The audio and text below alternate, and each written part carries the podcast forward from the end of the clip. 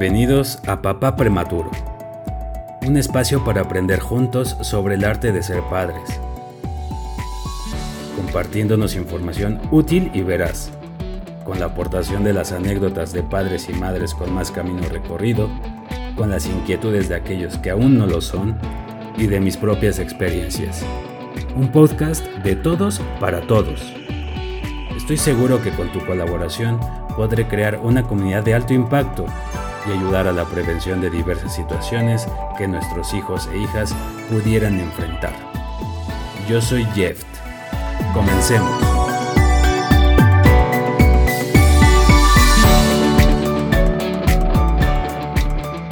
Muchas gracias por acompañarme en este nuevo capítulo de Papá Prematuro.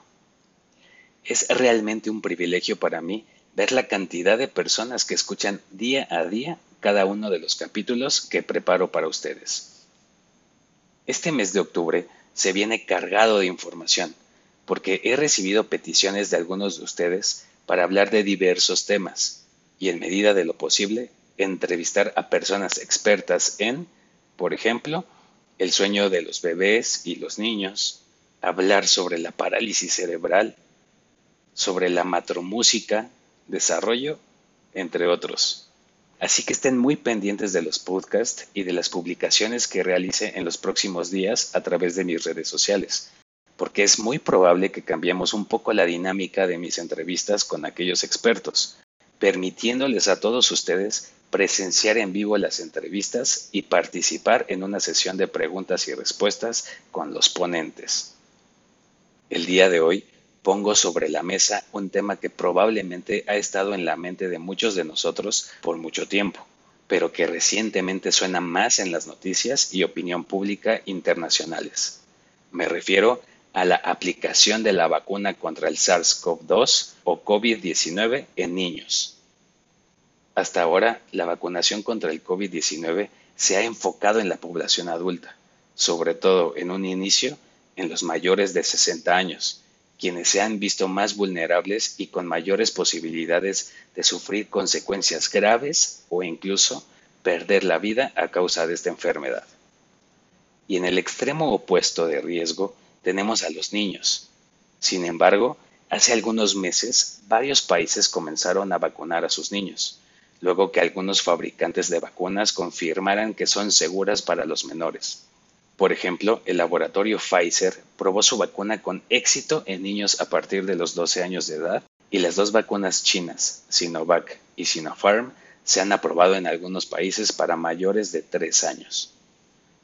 Uruguay, Chile, Argentina, Costa Rica, Ecuador, Panamá, Perú, entre otros, son algunos de los países que le llevan ventaja a México en la aplicación de los fármacos y aunque gracias a todos ustedes que hacen difusión de Papá Prematuro, cuento con una audiencia considerable en estos países que mencioné, por el momento me centraré en México, pues es por el momento el país donde se centra la mayor cantidad de audiencia de esta comunidad y porque es un tema apenas activo.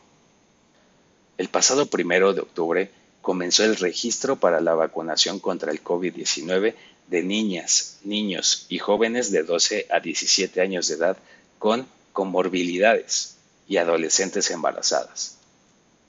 Pero, ¿qué es esto de comorbilidades? En una liga a una página de internet que les dejaré en los comentarios de este podcast y en mis redes sociales, podrán encontrar el listado con los 42 padecimientos considerados prioritarios, pero en general se engloban los siguientes factores de riesgo.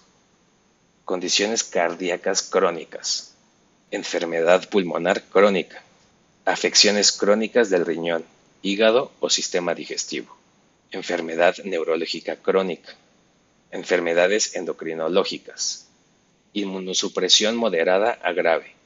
Esto incluye pequeños con cáncer, receptores de trasplantes de órganos o en lista de espera, enfermedades autoinmunes, VIH, entre otros enfermedades hematológicas, anomalías genéticas y embarazo adolescente.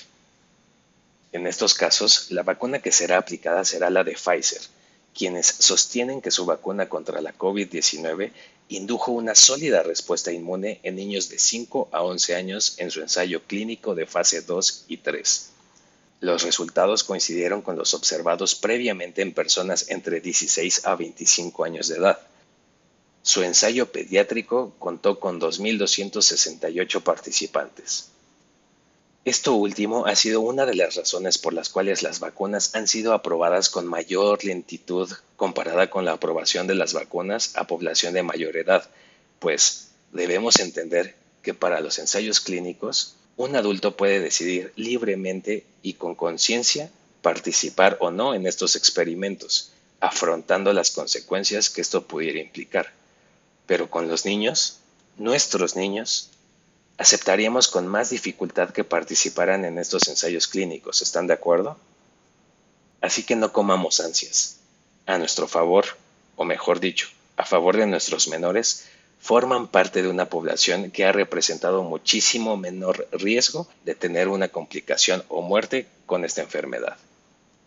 Pero ojo, esto no significa que debamos confiarnos ni descuidarlos. Al contrario, debemos seguir procurando su bienestar y salud, por lo que les recuerdo algunos de los consejos para salvaguardar su salud, como por ejemplo, evitar que estén en lugares cerrados y concurridos, respetar la sana distancia con ellos, aplicar el lavado continuo de manos en nuestros menores y nosotros mismos, y nosotros como adultos ser conscientes usando cubrebocas al estar cerca de algún menor, estemos o no vacunados.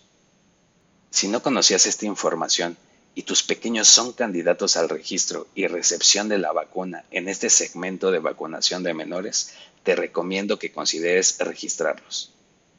Te dejaré a tu alcance la liga para realizar su registro. Recuerda tener a la mano su CURP. En este registro deberás seleccionar el grupo de riesgo o comorbilidad al que pertenece tu hija o hijo de acuerdo con su diagnóstico clínico, además de señalar la institución unidad de atención o servicio particular en donde se atiende. Una vez que cuentes con fecha, horario y ubicación de vacunación, es probable que te soliciten presentar el carnet y o constancia que certifique el diagnóstico de una de las enfermedades de riesgo expedida por el médico tratante. Espero que la información que te compartí el día de hoy la encuentres interesante, pero sobre todo útil.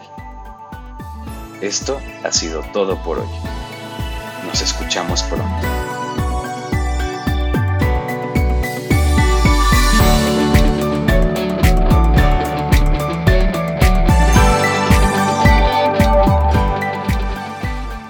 Si te gustó lo que escuchaste, comparte este contenido y ayúdame a llegar a más gente. Solo así lograremos crear una comunidad de alto impacto.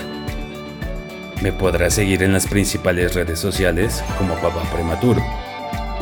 Escríbeme tus experiencias, dudas y sugerencias. Yo soy Jeff. Gracias por escucharme.